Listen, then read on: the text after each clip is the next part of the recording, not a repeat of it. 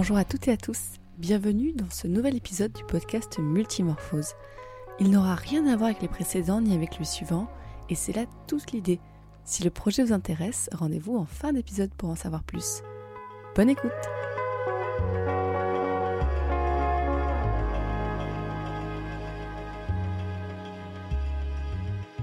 Bonjour, bonsoir à toutes et à tous et bienvenue dans ce nouvel épisode de Multimorphose. Multimorphose, qu'est-ce que c'est? C'est un podcast euh, qui permet de euh, faire des épisodes sur un sujet euh, à chaque fois différent, comme ça si, on a envie de faire de parler d'un truc mais que on n'a pas envie de lancer un podcast dessus, on peut le faire dans un épisode de Multimorphose. C'est sur une idée de Fanny Cohen-Moreau qui date maintenant d'il y a quelques années et donc, euh, ouais, l'idée c'est qu'à chaque épisode, ça peut être un contenu différent, aussi un concept différent, parfois aussi euh, du côté de la forme, ça peut être très variable. Euh, je vous invite à regarder les, épisodes précédents pour, pour voir un peu de quoi il s'agit.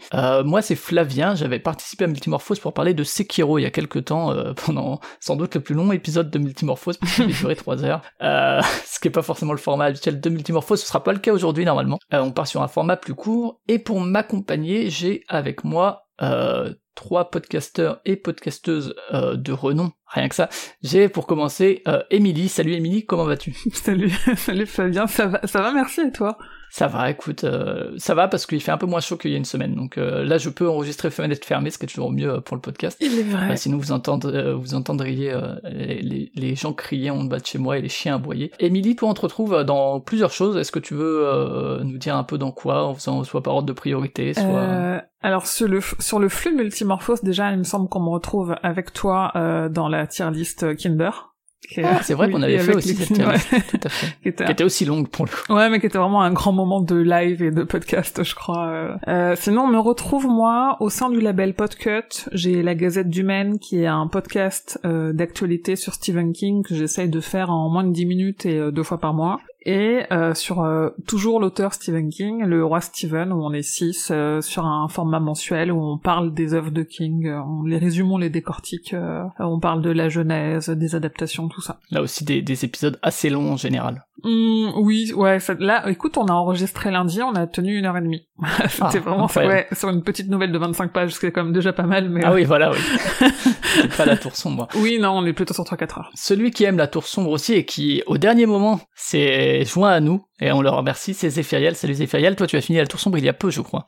Euh, oui, c'est exact. Et tu kiffes Bonsoir. J'ai une appétence particulière euh, et un peu peut-être euh, surévaluée, euh, voire surestimée pour la tour sombre, en effet.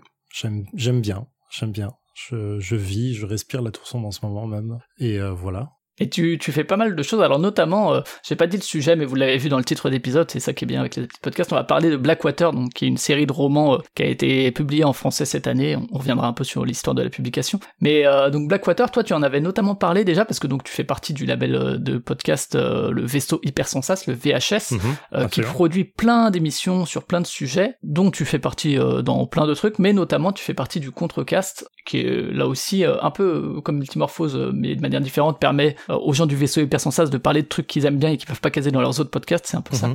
Oui, c'est un peu l'idée. Et tu avais parlé de Blackwater notamment en juin, euh, après avoir euh, lu le, dernier, je crois. Oui, c'est vrai, j'avais parlé de Blackwater, ça fera du coup un peu une redite pour moi, mais j'avais aussi parlé de la Tour Sombre, du coup, dans le contrecast, parce que c'était plus important d'en parler d'abord. Et du coup, si, si, vous voulez entendre ce que Defiel a dit, on vous mettra un petit lien vers cet épisode-là du contrecast, et sinon, est-ce que tu veux un peu dire les, les, les, trucs principaux auxquels tu participes, si, tu, si tu veux le faire sans rien oublier, mais... Non, je vais pas faire la liste, mais le plus le plus récurrent, ce sera le défaussé, sur lequel on parle de, de jeux de société avec euh, avec ma co-animatrice euh, Alex, que qui est qui est génial, que j'aimerais euh, que tout le monde ait une Alex dans sa vie pour connaître ça. Voilà. D'accord, donc le défaussé, ouais, toutes les semaines pour le coup. Vous avez sorti un épisode aujourd'hui, au jour où on enregistre sur le merveilleux jeu Stella. Super émission, super présentatrice. Et super super également invité qui mettait plein de bonne humeur. Oui, pardon, je parlais de, je parlais de présentatrice, je parlais de l'invité euh, Dorine qui est, qui est absolument merveilleuse, qu'il faut connaître aussi. Et enfin, on a Lexine. Salut Lexine, comment vas-tu également? Coucou, euh, ça va, sauf que moi je suis un peu liquide en vrai. il fait 35 degrés dehors, et là j'ai fermé le bureau donc il doit faire 40 degrés. Mais euh, sinon, euh, ça va. Et donc toi, on te retrouve aussi chez Podcut euh, notamment. Euh... Euh, bah moi j'ai un podcast euh, solo, Gonbe, qui parle essentiellement de la Corée du Sud, mais parfois aussi de la Corée du Nord et de l'impact de la Corée sur la culture en général. Et je squatte pas mal le podcast Watchlist de Podcut, avec euh, qui recommande des séries et films, des contenus SVOD. Et j'avais participé aussi à la tier list Kinder où j'avais défendu le Kinder Bueno corps et âme contre n'en parlons plus. contre Mais sinon, voilà, rien de rien de particulier à part ça pour le moment. Très bien. Et moi, vous pouvez m'entendre aussi chez Podcut. Hein. Multimorphose faisait avant partie de Podcut, c'est pour ça qu'on est nombreux et mm. nombreuses de chez Podcut. et notamment pour Listen to the Game, qui est un, un podcast où vous écoutez des jeux vidéo juste le jeu vidéo pour essayer de vous imaginer un peu les images qui peuvent se passer à partir du son. Du coup, bah, on, va, commencer. Alors, euh, au niveau de la structure, euh, on va un peu discuter à, à l'arrache comme ça, euh, mais euh, ce qui est important, c'est qu'on va faire une première partie où il y aura pas de spoil. Donc si vous n'avez pas lu du tout Blackwater ou que vous n'avez pas tout lu, vous pouvez écouter et on préviendra euh, à partir de moment où risque de spoiler, où vous pourrez donc vous arrêter si vous le voulez.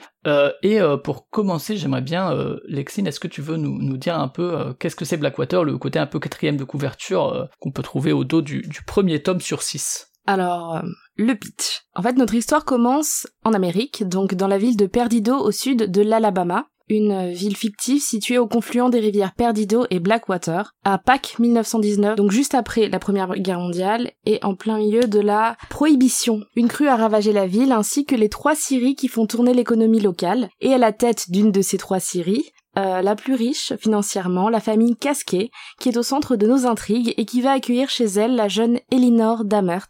Cette jeune femme, originaire du nord de l'Alabama, selon ses dires, venait a priori d'arriver en ville quand elle s'est retrouvée piégée par la montée des eaux quatre jours auparavant. Elinor est a priori arrivée dans le but d'enseigner à l'école de Perdido et rapidement, elle scinde la famille Casquet qui l'a accueillie. Une partie de la famille l'adore et l'autre partie, essentiellement la chef de famille Marie-Love, la déteste.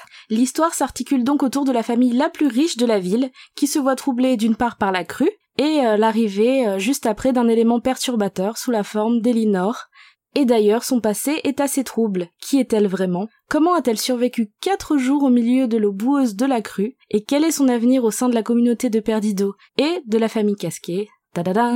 Vous le saurez en, lisant ces, romans. Euh, en tout cas, ouais, euh, il y a aussi un élément qui, je pense, euh, pas spoilant parce qu'on s'en rend vite compte, mais c'est effectivement, on peut dire, une, saga sur une famille américaine. Zef, je crois que dans le contrecast, avait comparé ça à Dallas.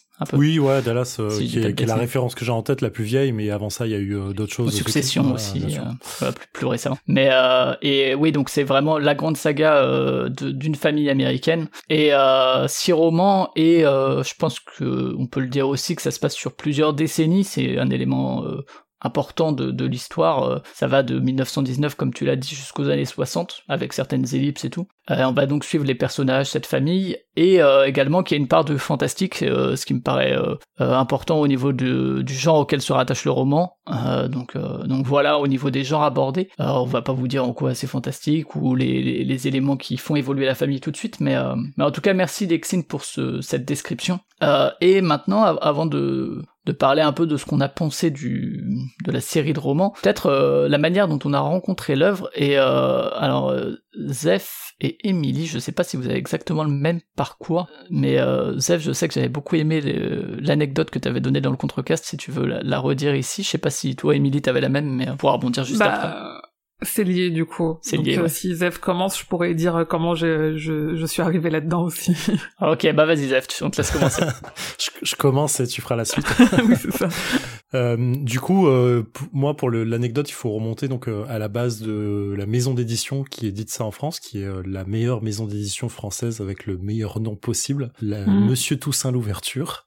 J'adore ce nom. Et, et du coup, j'avais acheté des, des, des, comics chez eux MTMG que je vous conseille bien sûr de lire bien évidemment, parce que c'est génial. Et peu de, enfin peu de temps, non, presque un an après, je pense, j'ai reçu, euh, je pensais fortuitement, mais c'est pas le cas du coup, parce que c'était un peu ciblé, je pense, euh, une lettre un peu épaisse euh, dans ma boîte aux lettres. Qui envoie des lettres encore aujourd'hui Je vous le demande, c'est incroyable. Et du coup, je l'ai ouvert et sur le coup, je savais pas vraiment ce que j'étais en train de lire. Il y avait des, des une carte postale, des, des documents de type voyage, enfin de comme si on m'invitait à partir en voyage aux États-Unis. C'est ça les influenceurs, euh, en hélico. Ouais, c'était vraiment ultra chelou. Euh, il y avait un petit euh, un petit book avec euh, les endroits à visiter, l'hôtel et ainsi de suite. Et sur le coup, j'ai comme comme j'ai déjà eu des cas de d'escape d'escape box en version lettre que, que j'avais commandé, que j'avais reçu, qu'on m'avait envoyé, trucs comme ça. Je pensais que c'était ça au début, donc j'étais en train un peu de chercher, de me dire, ok, c'est une escape, c'est quoi, c'est, je comprends pas trop. Jusqu'à ce que je vois euh, dans un coin euh, Monsieur Toussaint l'ouverture, et je me dis, ah, en fait, c'est une pub. Un peu déçu dans un premier temps. Euh, je, je crois que je laisse ça de côté pendant un temps et je m'y replonge euh, rapidement pour voir qu'effectivement c'est une série de bouquins euh, donc euh, nommé Blackwater. Et euh, à ce moment-là, je suis sur un Discord, un des plus merveilleux Discord du monde. Si vous n'y êtes pas, je vous conseille euh, de vous inscrire qui a un truc qui s'appelle Stephen King France euh, et du coup je crois que je poste ça euh, dans un dans un channel Le 29 tu me- mars, ouais. le 29 mars, euh, voilà, sûrement. tu, euh, tu me reprendras mieux, j'imagine, à partir de là, Émilie. Mais du coup, je pose ça en disant, tiens, j'ai reçu ça, ça a l'air marrant ou cool, et, euh, et voilà. Émilie, je te laisse euh, enchaîner sur euh, toi aussi ta découverte. Du coup, toi, ta découverte, c'était le poste de Zef, c'est ça? Oui, en fait, le 29 mars 2022, il a posté les photos de ce qu'il vient de dire, donc de la lettre et de la carte avec écrite, et avec euh, une photo. Il y a quand même une photo parce que c'est ce qui fait aussi, à mon avis, le, succès euh, marketing de Blackwater, de l'incroyable couverture. Et en fait, euh, le truc, c'est que moi, le Discord de Stephen King France, c'est un Discord où tout le monde lit, tout le monde aime lire, tout le monde est toujours très curieux des, des jolies petites pièces et des jolis petits bouquins. Et le, le truc s'est un peu emballé où tout le monde a commencé à se dire oulala qu'est-ce que c'est? Et en fait quand euh, quand c'est sorti, alors c'est sorti quand? C'est sorti quoi? Genre fin avril. euh, ça a fait écho à ce que Zef avait posté et tout le monde a commencé à s'emballer en disant euh, oh c'est trop bien. euh, les tous les sites commencent à faire des liens avec Stephen King en disant euh, c'est inspiré parce que c'est un roman feuilleton, c'est comme la ligne verte et puis ils sont copains et puis euh, et c'est le même style machin. Et en fait on est 4-5 à s'être un peu emballés sur le Discord, d'avoir fait un thread dédié en se disant ok en fait on va les lire, on va les lire en même temps, on va les lire au fur et à mesure où ça sort. Une expérience collective, quoi. Ouais, complètement. Moi, ça- moi, on, en- on reviendra là-dessus après, mais le fait que un, ce soit en roman feuilleton, et deux, que on se soit tous un peu hypés les uns les autres, à se dire, et toi, est-ce que tu l'as? Non, moi, je l'ai perçu, et moi, j'en suis là de la lecture, et oui, et qu'est-ce que tu penses de ça? Ça a beaucoup participé à mon expérience de lecture. Mais c'est parti. euh, en vrai, euh, euh, peut-être que je serais passé à côté si Zef en avait pas parlé une première fois, et peut-être que je l'aurais pas lu s'il y avait pas eu un peu cet engouement collectif euh, sur le Discord. Discord sur lequel Flavien tu as refusé de venir quand, je- quand tu m'as parlé de Blackwater où je t'ai dit écoute Ouais, oui, parce que je t'ai dit, j'ai déjà oui, 26 mais milliards de c'est le plus serveurs. merveilleux. Ce qui est vrai, ce qui est vrai. Après, je vais mute tous les salons qui m'intéressent pas et je vais en garder un et j'irai pas et j'irai juste parce que moi, les notifications, ça me stresse. Mais du coup, moi, je l'ai acheté euh, derrière, euh, j'ai plongé plus tard, parce que j'ai acheté le truc le 9 avril. J'ai commencé à acheter le truc, et il y avait déjà, je crois, un ou deux romans qui étaient sortis le premier, deuxième tome. Tu finissais la tour sombre, je crois que t'as pris euh, au tome 3 ou 4. euh, J'ai sous les yeux les, les dates de publication, alors parce qu'effectivement ça, ça va être un truc intéressant en termes d'édition. Alors déjà, il y a ce que t'avais dit Zef euh, au niveau du marketing qui est quand même euh, assez assez spécifique. Enfin, je suis pas du tout un habitué du marketing en littérature, donc euh, c'est peut-être quelque chose qui existe. Mais euh, moi, je sais que j'avais acheté Watership Down chez Toussaint l'ouverture, mais j'avais acheté en librairie. Du coup, euh, je pense que pour obtenir ces pubs là, il faut il faut l'acheter sur le site, qui est déjà euh, Watership Down, une édition super belle aussi euh, chez chez eux. Et ce qui est important à dire aussi, c'est que c'est des très très belles éditions, mais en poche, donc euh, à 10 balles quoi. Euh, c'est important de dire que c'est des très très beaux objets sans que ce soit des trucs à 30 balles. Et donc, euh, ouais, ça, a été publié, vous l'avez dit, sous forme de feuilleton. Et alors c'est vraiment assez original parce que euh, Zef, c'est ce que tu racontais aussi dans le contrecast, que vous receviez à chaque fois la, le roman à la date prévue. Donc c'est le premier est sorti le 7 avril, euh, puis 22 avril, 5 mai, 19 mai, 3 juin et le dernier donc puis 17 juin. Euh, donc ça fait donc 6 romans. Euh, même si c'est un grand roman, hein, mais c'est voilà, c'est découpé comme ça. Lexine, je te laisse toi aussi parler de, ta découverte. Alors dans mon cas, j'aime ça a vraiment été une attirance physique pour le livre. C'est-à-dire que quand j'ai commencé vers avril à voir apparaître euh, cette couverture un peu partout, je me suis dit mais c'est tellement beau et euh, je suis très sensible euh, au livre l'objet indépendamment du livre son contenu. Et quand j'ai vu ça, j'ai dit mais j'ai trop envie et en fait, vous avez commencé à parler du multimorphose et c'est là que j'y m'y suis mise vraiment. Et en fait, j'étais dans ma lecture quand vous m'avez proposé de venir en parler. Et franchement, c'est vraiment ce- cette couverture, je me suis dit, elle est magnifique. Euh, elle est magnifique. C'est pas possible qu'une couverture aussi belle, il y ait tout à jeter dedans. Je veux savoir ce que... Et, euh, et j'étais très contente parce que bah, là, on en reparlera plus tard, mais j'ai après avoir lu chaque livre, j'ai re-regardé la couverture, du coup, de plus près. Euh, les couvertures, donc effectivement, qui sont un ob... alors c'est toujours difficile. Là, on est dans, un média audio, mais euh, vous pouvez aller voir les images. Euh, mais même si les images ne vont pas rendre justice en fait à l'objet, parce qu'il y a un côté gaufré et une espèce d'enluminure. donc ça a été travaillé en, termes de visuel par Pedro Oyarbid, qui y a une petite vidéo que j'ai regardé avant sur le, la fabrication et tout. Et donc après, ils ont travaillé au niveau de, de l'impression et tout pour avoir cet effet un peu gaufré, qui effectivement est agréable au, toucher comme tout et, et a vraiment un impact visuel visuel assez fort. Euh, c'est vraiment des très beaux objets. Euh, et c'est vrai que ça marque en fait quand tu vas en librairie. Et en plus, les librairies les ont beaucoup mis en avant parce que ça a très bien marché. Euh, donc c'est vrai que bah, ça appelle, ça appelle à, l'achat et puis à la curiosité. Toi, Flavien, tu nous as pas raconté ta rencontre avec Blackwater. Ouais, ouais, ouais. Bah moi, figure-toi que j'ai réfléchi cet après-midi parce que c'est vrai qu'il y a eu plein de monde quand on parlait en même temps. Il y a notamment eu ben sur le VHS, sur sur le Discord de Podcut, mais en fait, je me suis rappelé que ça devait être sur le Discord de JV le Mag où il y a euh, un, camarade de ce Discord là qui travaille, je crois, si je dis pas de bêtises, sinon il m'excusera, mais en espace culturel euh, Leclerc et euh, qui euh, qui qui hypait un peu tout le monde là-dessus en disant ah on a reçu ça et tout. Il le recevait quelques jours avant bah, sans le mettre en rayon mais mais du coup voilà il pouvait un peu hyper avec la couve et tout. Il en parlait aussi sur le Discord de Gotos un streamer euh, jeux vidéo principalement. Et effectivement il y a, y a l'aspect visuel et puis ce qu'il en disait. Moi je suis très très fan de de la littérature et du cinéma Southern Gothic pour citer une référence les, bêtes du sud sauvage qui sont pour moi une, une référence assez forte et également de la littérature un peu rurale américaine de ces années là de tout ce qui est Stein et tout. Euh, je me suis dit bon, euh, pourquoi pas. Euh, je suis pas un grand grand lecteur, hein, honnêtement, ça m'arrive rarement. Et puis j'étais à Strasbourg vers la librairie Kléber et puis j'ai vu que les quatre premiers étaient sortis. Alors je me suis dit bon allez on les prend et puis j'espère que ce sera pas trop mal, sinon ça va m'emmerder.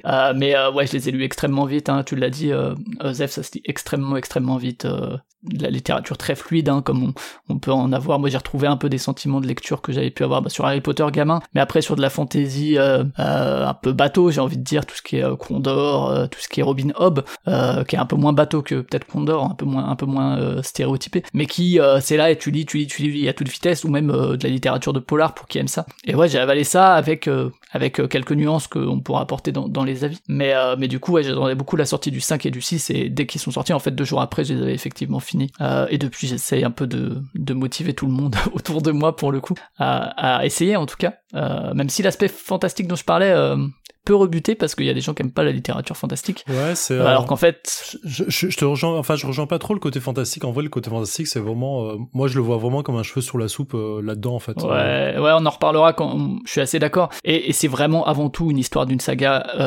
familiale avant d'être une littérature fantastique, je trouve. Mais ouais, et juste Émilie, tu parlais de l'expérience collective qu'il y avait eu, et, moi, c'est une consommation d'œuvres que j'adore parce que j'avais eu ça sur Motomami de Rosalia, qui est un album pour le coup qu'on attendait beaucoup et tout, et puis le jour de la sortie, on disait ah ouais, oh putain ce morceau-là et tout le matin, tu vois, au moment de l'écoute. Et sur Elden Ring euh, récemment également, où euh, moi sur certains Discord, on était là et puis on avait. Et en fait, c'est des, c'est rigolo parce que c'est toujours des œuvres et c'est aussi vrai pour Motomami qui est un album, ce qui peut paraître un peu plus bizarre, mais où t'as tu, tu navigues entre un, j'ai envie de te hyper, de te dire à peu près où j'en suis, mais sans spoiler. Du coup, j'essaie de un peu euh, naviguer entre troubles pour euh, pour euh, pour pas trop en dire, mais on dire juste assez pour être sûr que t'es à peu près au même endroit et qu'après, en spoiler, on peut se, se comprendre. Et, et je pense qu'il y avait un peu ça aussi avec Blackwater, peut-être de votre côté. Oui, puis ça fait un peu comme certains contenus. Enfin, moi, ça me rappelait quand je regardais les épisodes de Game of Thrones dès qu'ils sortaient et que t'avais hâte le lendemain de retrouver soit tes collègues à la machine à café ou tes potes le soir pour pouvoir en parler. Et là, il y avait un peu de ça, de se dire, il vient de sortir, j'interromps tout ce que je fais, je le lis, et comme ça, on va pouvoir en parler ça fait partie de l'expérience. Et juste pour revenir sur le côté euh, ça se lit vite, alors ça se lit vite parce que l'écriture est fluide. Moi, il y a quand même un truc. Euh, alors certes, ils sont beaux, mais euh, ils sont quand même très courts. Tu vois, c'est des tomes, hein, c'est pas des romans. Tu compares à Harry Potter. Harry Potter, euh, c'est plusieurs romans en fait. Là, c'est vraiment là, c'est un roman qui est découpé en six. C'est ça, c'est 250 pages que tu payes, que tu payes quand même 7 ou 8 balles à chaque fois. Tu, bon, c'est heureusement que c'est pas trop mal et que la couverture est jolie, mais ça se lit vite aussi parce que c'est quand même pas très gros. Ouais, et puis les l'écriture est pour le coup assez effectivement la, police d'écriture est pas euh, c'est pas du Arial 9 quoi. Qui mm. qui est aussi plus engageant mine de rien euh, quand tu dis ah bah c'est écrit gros alors je peux je peux m'y lancer oui aussi ouais. Mais pour le coup pour revenir sur l'objet lui-même il euh, y, a un truc moi je l'aurais jamais acheté en librairie par exemple c'est intéressant mais c'est la maison d'édition qui fait ça c'est que je sais qu'ils prennent un soin tout particulier à envoyer les œuvres qu'ils font. Je l'avais eu avec MGMT mais du coup il y avait le là, là quand je recevais mon, mon bouquin c'était euh, voilà une enveloppe cartonnée euh, fait. Dedans, il y avait euh, le bouquin était protégé par une une feuille qui avait été scotchée à la main. tu vois, il y a, y a, je trouve qu'il y avait pour moi, il y avait tout un, un espèce de schéma. Ouais, presque rituel en fait, un peu aussi ouais, au un petit rituel à faire pour l'ouvrir. voilà, le, l'enveloppe cartonnée, il y avait un autocollant Blackwater dessus. Tu vois, il y avait tout un tout un truc. Et je crois que c'est un truc qu'il n'y a pas quand tu l'achètes en librairie. Non, moi, dans chaque tome, j'avais à chaque fois un marque-page spécifique. Ouais, non, il n'y a pas en librairie effectivement. Qui en tout était, cas, pas, euh, voilà, soit une carte postale, soit euh, je sais plus, je sais plus ce qu'il y avait, mais qui était, euh, qui venait en plus dans euh, dans l'œuvre euh, que tu allais lire. C'est un truc qui était cohérent, soit avec ce qui était passé avant. C'est une carte postale d'un des enfants qui, en, qui l'envoyait à ses parents, comme ça. C'était tout un, ouais, tout un schéma rituel qui était autour de ça, qui était super intéressant, je trouve, et qui m'a, qui m'a assez hypé. Ouais. Émilie, toi, tu l'as acheté en, en, librairie ou tu l'as du coup reçu aussi petit à petit? Non, moi je l'achetais en e-book et, et j'en piquais aussi quand, quand je pouvais pour essayer de les lire en avance aussi, parce qu'il y a des personnes, notamment Zéphiriel, qui le recevaient genre trois jours avant la date de sortie. Et ouais, mais que, que dire, que dire, je suis dans les petits papiers. Donc non non moi j'ai pas en fait euh, moi j'ai vraiment j'ai très très peur de tomber dans la collectionnite de livres et je n'achète quasiment pas de livres papier euh, sauf euh, il y en a certains que je vais garder. Là tous les Lovecraft par Gutanabe je les ai je les ai tous ach achetés et je les achèterai tous et je les garde. J'ai mes King que j'achète et j'essaye de pas les collectionner déjà. Et tout le reste non non sinon j'aurai que des bouquins chez moi et, et, il me faudra un deuxième appartement juste pour les livres quoi. Donc non mais ils sont très beaux hein ils donnent ils donnent envie d'être possédés. Ça on peut pas leur leur retirer ils sont beaux et en plus c'est quali. Parce que des beaux bouquins qui sont pas quali il y en a aussi oui, c'est clair. Ouais. Et pour revenir du coup un peu sur euh, l'objet, euh, juste la traduction, c'est de Yoko Lacour avec l'aide d'Hélène Charrier. Les illustrations, je l'ai dit, c'est de Pedro Oyarbide. On a dit l'éditeur Monsieur Toussaint l'ouverture. Euh, Peut-être euh, avant de dire un peu ce qu'on en a pensé, juste euh, c'est c'est sorti là, ça a fait la hype comme dit. moi justement le le mec en question qui travaillait, je crois, donc à l'espace culturel Leclerc, il nous a fait gaffe parce que il y aura pas 26 réimpressions. Et en fait, ça part très très vite.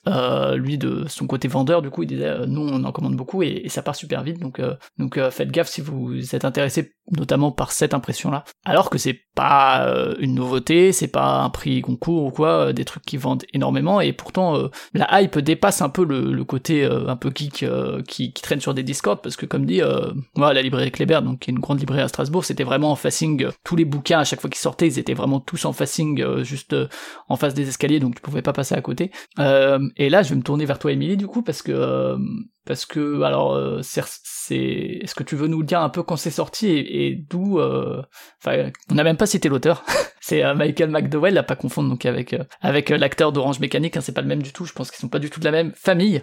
Et du coup ouais Emily comment enfin si tu veux nous parler un peu de l'auteur et de et des, des, ramifications forcément avec Stephen King euh, que, que, tu peux que tu peux connaître. Euh, oui, parce que en fait ouais c'est ce que je disais au début, euh, c'est sorti. Euh, alors King a été un peu comparé à Michael McDowell. Michael McDowell c'était un écrivain américain parce qu'il est décédé, qui était connu parce qu'il faisait des romans fantastiques, qui était réputé pour être un peu ce qu'on appelle de façon barbare des romans de gare en fait, ou un peu les choses que que l'élite aime bien critiquer parce que ça se lit facilement. Exactement ce qu'on a dit, ça c'est assez simple d'écrire c'est simple dans les histoires, ça se lit facilement et c'est toujours un petit peu euh, un petit peu mal vu de la part de certaines catégories de personnes. Et King, vu qu'il fait ça aussi dans une, forme différente d'horreur, ils ont été beaucoup comparés et, euh, notamment moi j'ai quand euh, les deux premiers tomes sont sortis et que vraiment la presse a commencé à s'en emparer autre que la presse littéraire. Euh, ça a été beaucoup comparé avec King. Moi, j'ai des alertes sur King partout pour pas louper euh, ses actus. Et j'avais tout le temps Blackwater qui revenait. Et j'ai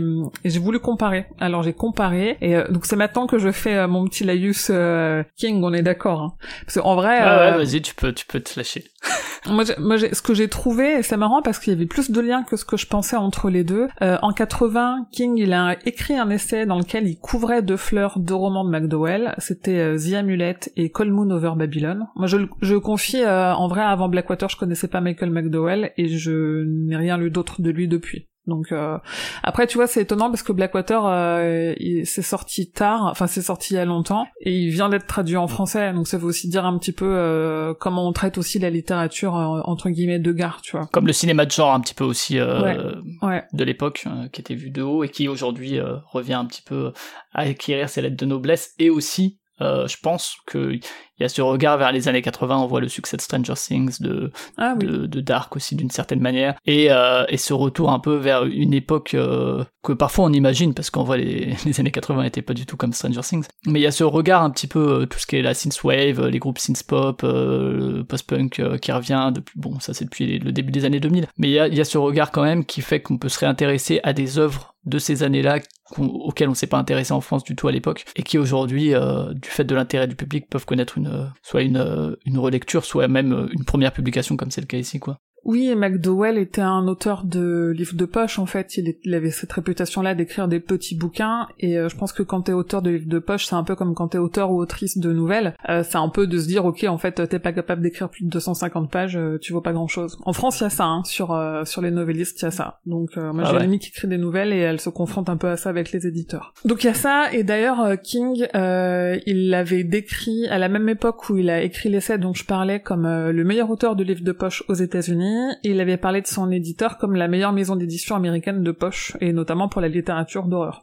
Euh, McDowell, il a aussi coécrit le scénario de l'adaptation de La peau sur les os, qui est un film adapté du roman du même nom de King, euh, qui est sorti en 96, euh, et le procédé de Blackwater, euh, je crois que je l'ai dit tout à l'heure, c'est-à-dire en roman feuilleton, il a en partie inspiré, alors en fait, en réalité, c'est Blackwater, mais aussi des œuvres de Dickens, l'éditeur de King pour la parution de Lindbergh en 96, parce que la Lindbergh s'est paru aussi en roman feuilleton, et je crois que c'était aussi toutes les deux semaines, et qu'il doit y avoir 6 euh, ou 8 tomes, donc on est pas loin du format. Et enfin, euh, McDowell, McDowell, il est décédé en 99, mais en 2006, il y a un livre à titre posthume qui est paru, qui s'appelle Candles Burning, euh, qui a été complété et finalisé par Tabitha King, qui est l'épouse de Stephen King, et qui est elle-même autrice. Et, euh, et comme Stephen King, il a aussi plein d'alias. Enfin, Stephen King, on n'a pas plein, mais, mais en l'occurrence, lui, il a, il a plein de, de petits euh, pseudos qu'il utilise pour d'autres d'autres œuvres. Mm. Et, euh, et alors, en vrai, vous connaissez sûrement McDowell parce qu'il a scénarisé,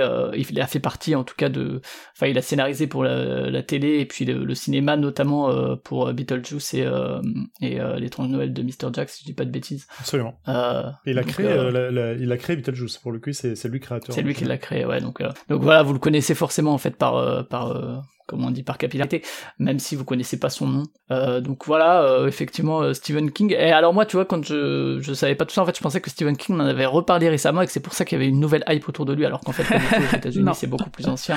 C'est vraiment l'intérêt de l'éditeur Toussaint l'ouverture pour le coup là qui qui a permis de, de le ramener. Il n'y a pas d'événement particulier qui qui explique qu'on soit intéressé à lui aujourd'hui. Je pense qu'on a fait un peu le tour au niveau de de la publication, de la spécificité aussi de la parution? Euh, moi, ça me rappelle euh, la publication en feuilleton un petit peu. C'est quelque chose qu'on fait pas tant que ça ici. Mais par contre, enfin moi qui suis une grosse fan de manga, de Japon et tout, euh, littéralement c'est comme ça qu'ils sélectionnent leurs œuvres dans le, le Weekly Shonen Jump. Il y a une parution hebdomadaire de manga et après qu'on met sur des sur des tomes justement qui sont sous ce format-là, qui sont des petits tomes qui sortent tous les mois. Donc c'est un petit peu ce format-là bah, auquel moi je suis habituée. Et justement, certes, ça fait des petits tomes de poche, mais justement, c'est très intéressant pour toucher justement le public qui est plus méprisé parce que c'est pas un public de grands lecteurs, le public qui va lire occasionnellement, par exemple en vacances. Cette, euh, ce format-là, qui en plus est sorti juste avant l'été, je trouve ça tellement bien ça peut être le livre de plage euh, de plein de gens en 2022 et justement ça peut permettre justement d'accéder euh, ben, à Stephen King et à d'autres littératures qui sont aussi facile d'accès quand on les lit. C'est pas des trucs qui vont prendre la tête comme bah, le trône de fer qu'on a déjà cité. À lire le trône de fer, ça se lit pas en 5 minutes. Il y a 160 noms par page. Là, justement, ça Il y a la maison des feuilles qui ressort aussi, là, si vous voulez de la littérature euh, très... Euh, ah non, ouais, ça se lit même pas la maison des feuilles, c'est ce parcours, quoi. Du coup, je trouve ça intéressant comme format, justement. Ça permet euh, le, côté feuilleton. Ça se lit comme un feuilleton, ça se vit comme un feuilleton, et je trouve ça très adapté à, à une forme de lecture que je trouve très estivale très vacances. Ouais, euh, il fait partie euh, de beaucoup de sélections de sites sur euh, vos livres à lire ou à porter à la plage pour cet été. On l'a beaucoup retrouvé. Carrément, même si ça va pas motiver à, se baigner, je pense. mais, et il y a aussi, bon, c'est plus plus plus annexe, mais c'est vrai que ça reprend une. Ce qui est intéressant aussi, c'est que ça se replace effectivement au début dans les années 1920, où depuis le 19e siècle, la littérature feuilletonnante était quelque chose d'assez habituel, même en France hein, pour le coup, et qui qui était était pour le coup dans des journaux, quoi, un peu comme les strips américains aussi dans, dans, les journaux américains, et qui est aujourd'hui des séries. en tout cas, c'est rigolo parce qu'on est revenu à ça dans les séries, à cette publication hebdo, là où à un moment ils sortaient tout en même temps. Il y, a ce côté cliffhanger et puis donner envie de lire la suite, de, de, regarder la suite qui est très présent depuis Lost, etc. Dans, les séries contemporaines. donc donc ouais, ça, ça fait écho à plein de choses en tout cas aussi le fait que ce soit de la littérature populaire, euh, qui fait là aussi écho à plein de choses. Euh, peut-être euh, avant de parler un peu des thématiques éventuellement en spoilant, peut-être si on veut donner un, avis général sur euh, ce qu'on a pensé de l'œuvre, euh, ou en tout cas de jusque là où on l'a lu pour toi Alexine. Pour le coup, euh, effectivement, sans spoiler, sans révéler d'éléments d'intrigue ou quoi, juste un élément général, par exemple dire que l'aspect fantastique est comme un cheveu sur la soupe, ça va. C'est pas c'est pas spoilant, c'est plus plus général. peut-être commencer par toi, Zef. Qu'est-ce que j'en ai pensé? Objectivement, je l'ai fini, hein, donc je j'ai forcément été un peu aspiré là-dedans. En vrai, j'ai eu euh, j'ai eu un peu un, une double teinte euh, à chaque fois que je lisais le truc. Euh, à chaque tome, j'étais un peu c'est intéressant. C'est ce qu'on appelle euh, un peu vulgairement un page turner. En vrai, euh, une fois que t'es dedans, tu, enchaînes les pages euh, jusqu'à la fin sans t'arrêter. Mais j'ai jamais trouvé un truc assez fou pour me dire, waouh, j'ai hâte de voir la suite ou j'ai hâte de, de, de voir ce qui va se passer avec ce personnage. C'était un peu un peu en demi-teinte là-dessus. J'ai passé un très bon moment. Euh, j'ai pas, euh, j'y suis jamais allé à reculons, mais au final, euh, je suis pas sûr euh, de si c'était à refaire, je suis pas sûr de le relire en fait. Je, enfin, si on me demande de le relire, je le relirai pas, c'est sûr. Mais euh, ouais, je sais pas, il y a eu un peu, euh, un peu une demi-teinte là-dessus. Bon, normalement, je pense que le tout le marketing sur moi a vraiment, vraiment, vraiment bien fonctionné. C'était, c'est des belles éditions, comme on l'a dit. Il y a, y a, enfin, tout le papier est agréable. vraiment, tout fonctionne très bien. je suis très content d'avoir l'édition chez moi et de, de elle trône, euh, enfin elle trône, euh, elle est mis, elle est mis quelque part où je la vois euh, quand je passe, c'est agréable. comme disait Lexine, c'est agréable de regarder les couves après avoir lu le, le bouquin parce qu'en vrai t'as as un aspect un peu retracé de l'histoire que tu comprends une fois que tu l'as lu. C'est difficile de le comprendre avant et ça c'est toujours un peu agréable. Les personnages, j'ai je me suis accroché malgré moi à certains personnages que j'ai trouvé soit absolument horribles, soit absolument idiots parce qu'il n'y en a pas vraiment de très bon. C'est ça, c'est ce qui, enfin à mon sens, ce qui est assez intéressant d'ailleurs. Euh, et c'est pour ça que je dis quand c'est un Dallas-like, euh, c'est vraiment du Dallas. Il y a aucun personnage qui tire vraiment son épingle du jeu, je trouve. Euh, il y a toujours en fait un, un melting pot et quelqu'un va, va ressortir malgré lui dedans. Mais ouais, voilà, c'était c'était une expérience intéressante. En vrai, je je sais pas. Je pense que sans l'expérience de groupe qu'il y a eu un peu sur le Discord, j'aurais moi-même jamais craqué en fait. Émilie, de ton côté euh, Un peu une demi-teinte aussi. Moi, c'était pas du tout ce à quoi je m'attendais, notamment pour euh, cet aspect euh, Dallas, euh, succession. Enfin, je, moi, c'est pas du tout le genre de littérature qui m'attire. Euh, dès qu'il y a plus de cinq personnages, je suis perdue. je, je m'en fiche complet de leurs histoires de famille. Ce qui m'intéresse, c'est tout ce qui se passe autour. J'étais un peu perdue sur le tome 2 ou euh, un peu désespérée en mode euh, ouais en fait ça va être que ça et puis ils arrivent en fait à quand même nous faire intéresser euh, par les personnages mais il y a un gros gros temps d'installation des personnages. Pour autant, c'est quand même bien écrit, les personnages sont intéressants, ils sont bien écrits, le l'ambiance est chouette, euh, le, les éléments de fantastique et le suspense sont quand même plutôt cool. moi j'ai vraiment eu vraiment je pense que l'expérience de groupe et le côté roman feuilleton euh, ont beaucoup participé à mon plaisir de lecture parce que euh, euh, le vendredi à 18h, je récupérais le tome et je coupais tout pendant deux heures et je me mettais en bouche sur mon canapé et je le lisais un peu comme un petit bonbon, un petit plaisir coupable, me dire trop cool, il est sorti et je sais que je vais quand même passer un bon moment sans que ça me retourne le cerveau et c'est pas du tout ce que je lui demandais donc il y a pas de souci avec ça. et pourtant, tu m'en fais, tu me fais en parler dans un an, je saurais plus quoi t'en dire. Tu vois, je pense que, en fait, je pense que je vais vite l'oublier. Ça va pas marquer ta vie de lectrice non plus, quoi. Non, je pense que ce qui a marqué ma vie de lectrice, c'est de me dire en fait le format roman feuilleton me plaît et je pourrais lire. Euh, tu vois, je suis pas une lectrice de SF, mais si tu me sors de la SF en roman feuilleton, peut-être que du coup je pourrais accrocher avec ce côté, euh, cet aspect un peu attente, cliffhanger, euh, très découpé aussi. Donc euh, ça rythme aussi le récit, ça oblige quand même toutes les 250 pages à te à te mettre un événement où tu vas vouloir la suite et où tu vas attendre les deux semaines pour qu'il sorte. Donc ça t'oblige aussi un peu à rythmer le récit. et je, moi, moi, ouais, l'histoire un peu euh, mouif intéressante mais sans plus et ouais non ça a pas marqué ma vie de lectrice mais euh, mais je je salue quand même le fait que euh, ça fait plaisir de voir c'est ce que disait aussi Lexine c'est que ça va aussi s'adresser à des gens qui peut-être lisent peu et qui vont euh, qui vont se dire bah qu'est-ce que je vais prendre cet été si je vais emmener un bouquin à la plage et ça va peut-être leur ouvrir les portes un de la littérature fantastique ou deux de se dire ok en fait il y a des lectures simples qui sont super cool et peut-être que je peux commencer par ça pour commencer à lire un petit peu et ça c'est chouette. Alexine du coup je te je te laisse enchaîner. Mon avis, je suis une grande, euh, je vais rebondir directement sur ce qu'a dit Émilie en partie. Euh, je suis une grande consommatrice de webtoon, donc déjà j'adore ce côté très découpé d'intrigue, où justement en plus ça veut dire qu'on peut aussi fermer le livre au bout de dix minutes. Moi, j'ai beaucoup justement lu des passages et je me suis arrêtée pour faire autre chose. Voilà, parce que j'avais pas forcément beaucoup de temps devant moi, j'avais pas forcément deux heures à chaque fois. Mais au travail, oh, c'est la pause café, cool, je vais me lire un chapitre euh, ah ben j'ai 10 minutes avant de pouvoir faire ça, je me lis un petit chapitre. Et j'ai trouvé ça très intéressant. Après concernant le, le scénario, euh, moi j'avais plutôt j'étais plutôt partie sur une comparaison avec les feux de l'amour quand j'avais pris des notes parce que vraiment je retrouve ce côté où tout le monde s'embrouille dans une famille riche. Euh, à l'époque de la prohibition donc j'ai trouvé ça très intéressant. Et dès le début je me suis dit dès le prologue on le sait, euh, dès le chapitre 1 on le sait donc c'est pas un gros spoil, on est sur un fond de mythe Lovecraftien avec un petit pendant de magie noire parce que c'est ce que veut un petit peu ce côté Amérique prohibition. Mais en fait au final ça sert j'ai l'impression plus parfois de Deus Ex Machina que de gros fil rouge donc ça ça m'a un petit peu déçu j'espérais que ce soit plus omniprésent parce que j'aime bien le mythe Lovecraftien. J'aime bien quand ça prend de la place mais après, c'est vrai que je l'ai lu comme j'aurais comme j'aurais regardé Les Feux de l'amour, c'est-à-dire euh, comme un feuilleton. Et j'en attendais trop rien. J'ai jamais, comment dire, j'en attendais jamais énormément, donc j'ai pas été déçue. Mais je pense effectivement que comme Émilie, dans un an, ce sera peut-être pas la lecture qui m'aura le plus marqué. Ce sera peut-être un livre très joli dans ma bibliothèque, et encore je suis même pas sûre de les conserver de pas les donner ou donc je sais pas honnêtement euh, jusqu'où ça va. Je veux pas trop spoiler donc je vais m'arrêter là sur mon avis. Mais voilà mais ça ça se lit très bien et justement soit comme un bonbon en deux heures on dévore le tome soit euh, plein de petits bonbons c'est bien aussi.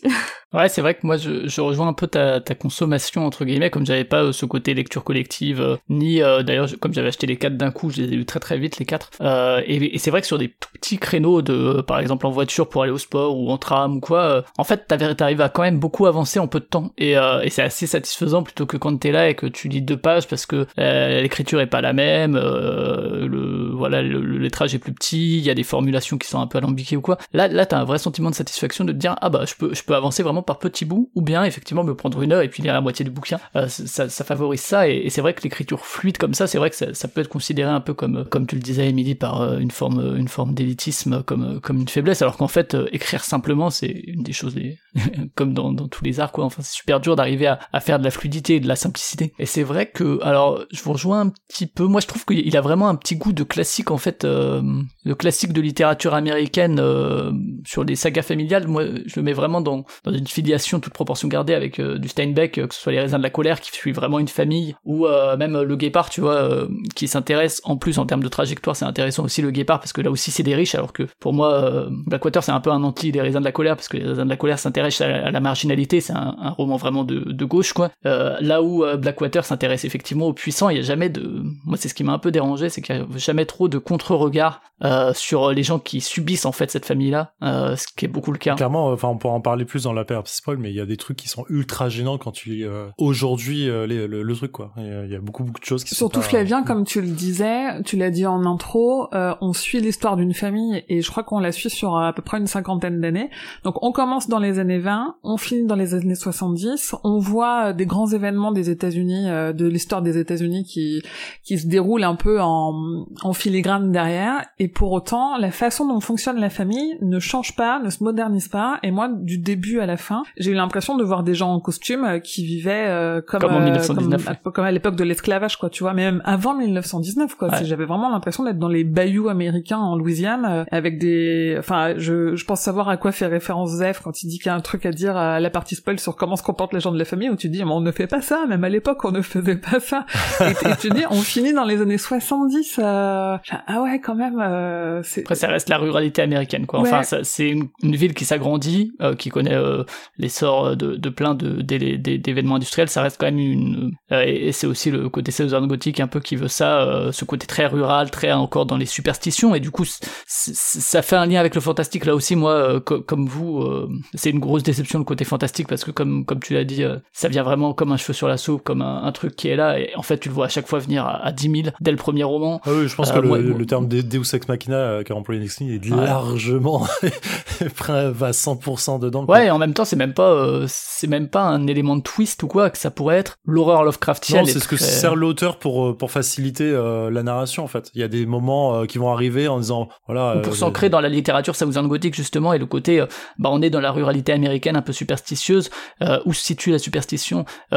En fait, je trouve que la différence entre superstition et fantastique aurait dû être plus plus appuyée et qu'on sache jamais trop justement où ça se situe et si c'est pas une perception euh, des Américains de ah mais c'est magique et qu'en fait euh, peut-être pas en fait et, alors qu'en fait, euh, l'auteur fait très vite le choix de dire bah oui, en fait c'est magique, le fameux ta c'est magique. Et c'est vraiment à gros sabot à chaque fois que ça intervient. Et moi, je me suis beaucoup plus intéressé effectivement au côté humain de la famille, euh, des, des, espèces d'intrications familiales, des relations euh, entre les différents membres de la famille. Et, alors, je l'ai dit, hein, j'ai pris beaucoup de plaisir à le lire et tout. en fait, un peu comme Donjon aussi de Trondheim, c'est une œuvre globale que je trouve vraiment intéressante et, et assez assez massif quoi. Enfin que pour le coup, moi, je pourrais vraiment recommander à plein de monde. Et comme Donjon, pour, le coup, euh, si tu les prends individuellement, les tomes, à part certains pour Donjon, mais si tu prends euh, notamment les, derniers qui sont sortis, bah il y a beaucoup de hauts et enfin il y a, pas mal de, trucs moyens quoi. Mais pour autant, ça n'empêche pas que Donjon soit une œuvre massive et super intéressante. Et moi, il y a un autre truc qui m'a dérangé vraiment, euh, au-delà du fait qu'effectivement, c'est étonnant parce que McDowell, euh, on l'a pas dit, mais était homosexuel. Ça peut être intéressant aussi d'en parler vis-à-vis du traitement de certains personnages et euh,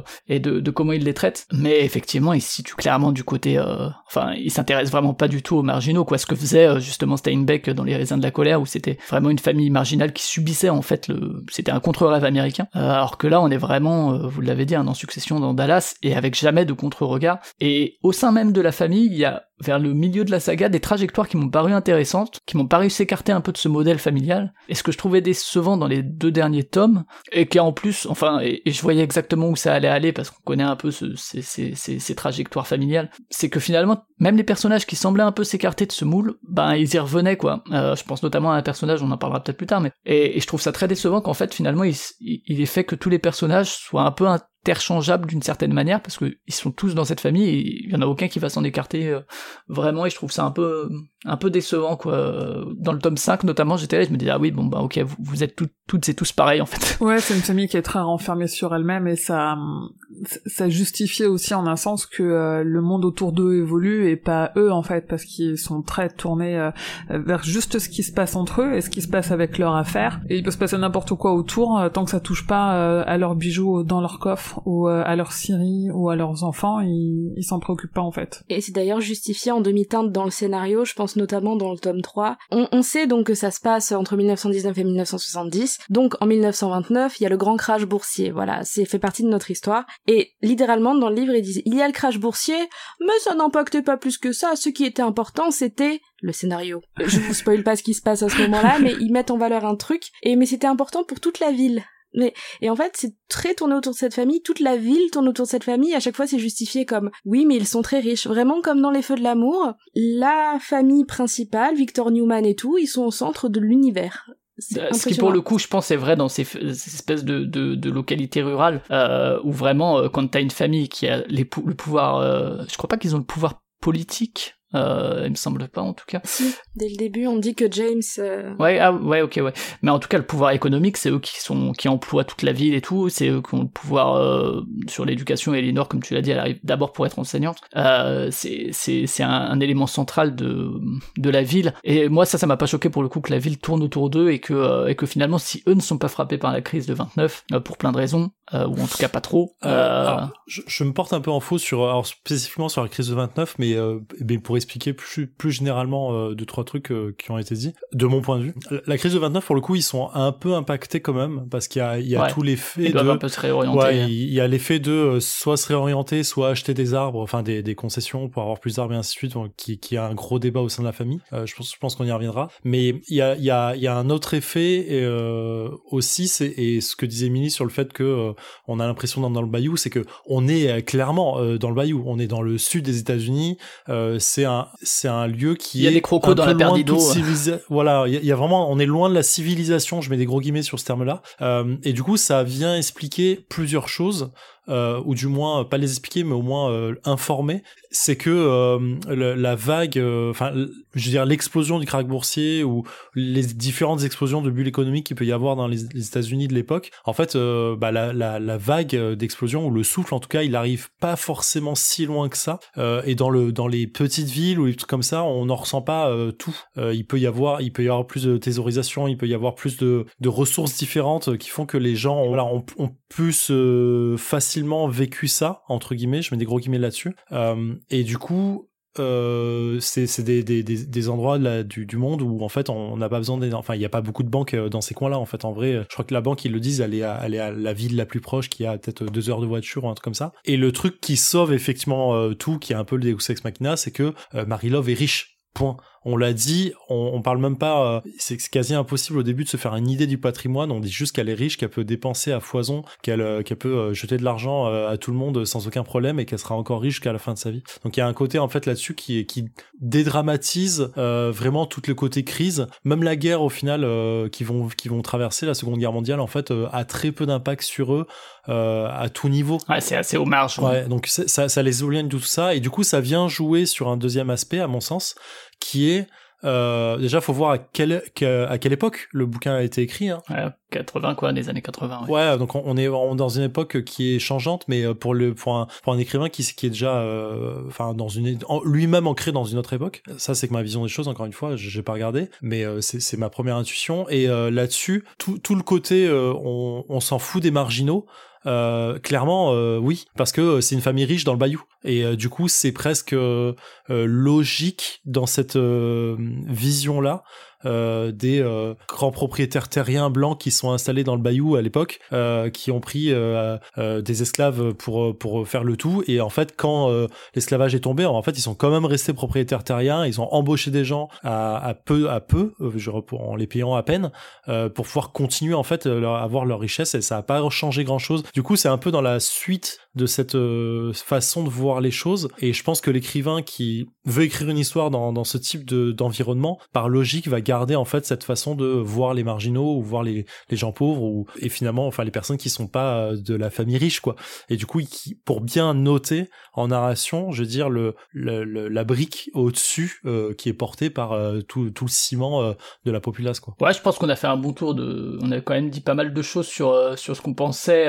en donnant des pistes hein. je pense pas qu'on ait spoilé grand chose et, et du coup on va passer à une partie qui va être spoilante alors on va pas révéler des grands moments de l'intrigue ou quoi mais euh, mais voilà, on va parler de, de, certaines thématiques en tout cas ou de certains certains éléments du roman qui potentiellement pourraient être spoilants. Donc si vous avez rien lu et que vous voulez pas vous spoiler ou vous avez pas fini, bah voilà, vous pouvez vous arrêter là et euh, et puis aller lire et puis revenir écouter plus tard. Euh, les autres, ben sachant qu'on va quand même faire attention de pas spoiler le tome 6 que Lexine n'a pas lu, ça serait dommage. Ouais. Mais ça va plus être des trajectoires, des des filiations ou ce genre de choses. Donc il y a des spoils qui peuvent intervenir ici et là. donc donc voilà. Tous les tous les gens qui disent ça dans les de euh, arrêter l'écoute là et aller écouter revenir oui, les gens reviennent jamais vous, pensez vraiment que enfin est-ce que vous vous savez que les gens le font pas ou ça me paraît fou en fait peut-être que si on sait pas peut-être que si et alors juste avant d'aborder cette partie euh, il y a quand même du contenu sensible dans Blackwater et du coup quand on va parler un peu d'éléments spoilants il, est aussi possible qu'on parle de de ces choses qui peuvent euh, heurter certaines personnes donc on va le rappeler ici c'est le petit content warning qui va bien euh, du coup dans Blackwater sachez-le avant de le lire et sachez-le avant de nous écouter euh, pour la suite. Euh, il y a quand même euh, des éléments de harcèlement, de viol, il y a aussi de la grossophobie, on frôle parfois l'inceste également, la pédophilie, et aussi plusieurs fois les meurtres d'enfants. Voilà, vous êtes au courant, donc maintenant libre à vous de lire ou non Blackwater et de continuer à nous écouter ou non on y va. Et je sais pas si vous avez des thématiques que vous voulez aborder, alors euh, peut-être qu'on peut revenir sur la, place du fantastique euh, sans évoquer effectivement le tome 6, même si on le voit revenir dès le tome 5, euh, comment ça va un peu évoluer. et, le tome 6, tu l'as, Lexine je crois, et tu as vu le titre. Donc euh, bon voilà. Oui, voilà. je l'ai je l'ai reçu aujourd'hui parce que je vis à la campagne, donc malheureusement j'ai commandé sur Amazon parce qu'il faut faire une heure de route pour euh, trouver euh, Une librairie. La province. pardon. Et euh, donc je l'ai reçu aujourd'hui parce qu'il était en rupture avant en fait. Donc oui, je, je sais comment il s'appelle et j'ai Ouais, vu la couverture. Donc j'imagine ce qui peut se passer. Ah, le premier s'appelle Cru, le dernier s'appelle Pluie. Ouais, la place du fantastique, du coup, c'est vrai qu'on a parlé de, de Lovecraft, et c'est vrai que donc l'idée c'est que tout de suite, dès le tome 1, euh, au bout de quelques pages, Elinor, elle paraît effectivement un peu étrange, puisque euh, elle semble... euh, euh, enfin, elle, est retrouvée dans, dans un hôtel où finalement l'eau, elle était jusqu'en haut des murs et elle dit qu'elle était là depuis trois jours, donc il y a un truc qui semble clocher. Euh, même si pourquoi pas, en vrai. Moi, c'est là que je me suis dit, ah tiens, ils vont peut-être jouer un peu sur euh, sur cet équilibre-là. Est-ce que c'est vrai, est-ce que c'est pas vrai euh, Est-ce que juste euh, elle, a- elle a mytho quoi Enfin, tu vois, elle est venue juste arriver et qu'elle va cacher un secret ou que sais-je En fait, pas du tout. Ça va peut-être lié aussi aux, aux agissements d'Elinor euh, qui qui effectivement sont parfois parfois euh, contestables. Euh, j'ai l'impression que le... sa façon d'être en général, qui est assez détachée en fait. Ouais. Ce qui est pas inintéressant en fait, elle, c'est un peu l'élément perturbateur de la famille et ça, moi je trouve ça plutôt cool de. C'est presque l'élément marginal justement qui vient contester le truc. Ouais, puis d'un tome à l'autre, tu sais jamais trop euh, si elle est gentille ou méchante, tu vois. Tu dis, Ouais, ah, euh, c'est vraiment un élément perturbateur. Ouais, et puis ses, objectifs sont jamais trop clairs non plus parce Mm. que donc tu comprends assez rapidement que c'est une créature euh, vaguement euh, semi-aquatique, euh, ce qui ce qui pour le coup est très Lovecraftien. Enfin, c'est ces créatures aqu- aquatiques. hein. C'est un profond, hein, hein.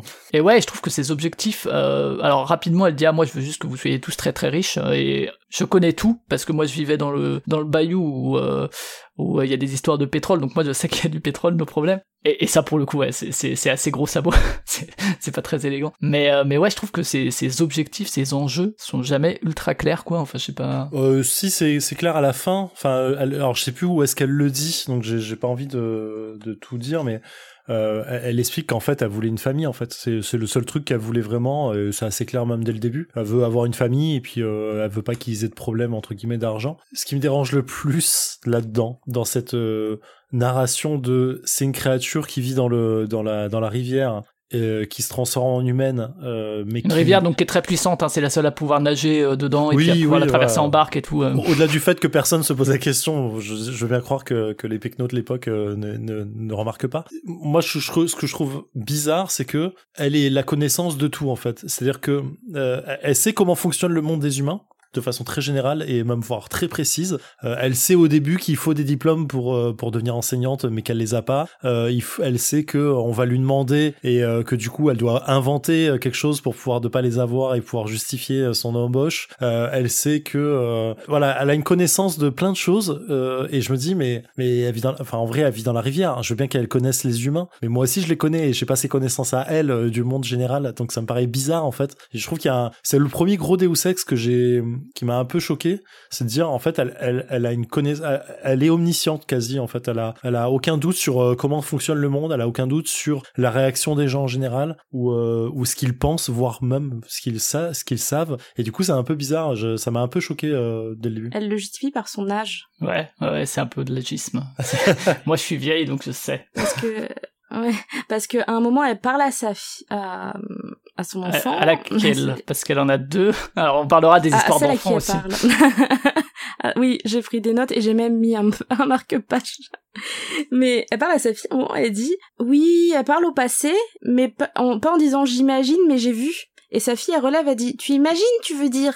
Parce que comme elle parle de genre il y a 50 piges, et elle dit, euh, oui, oui, j'imagine.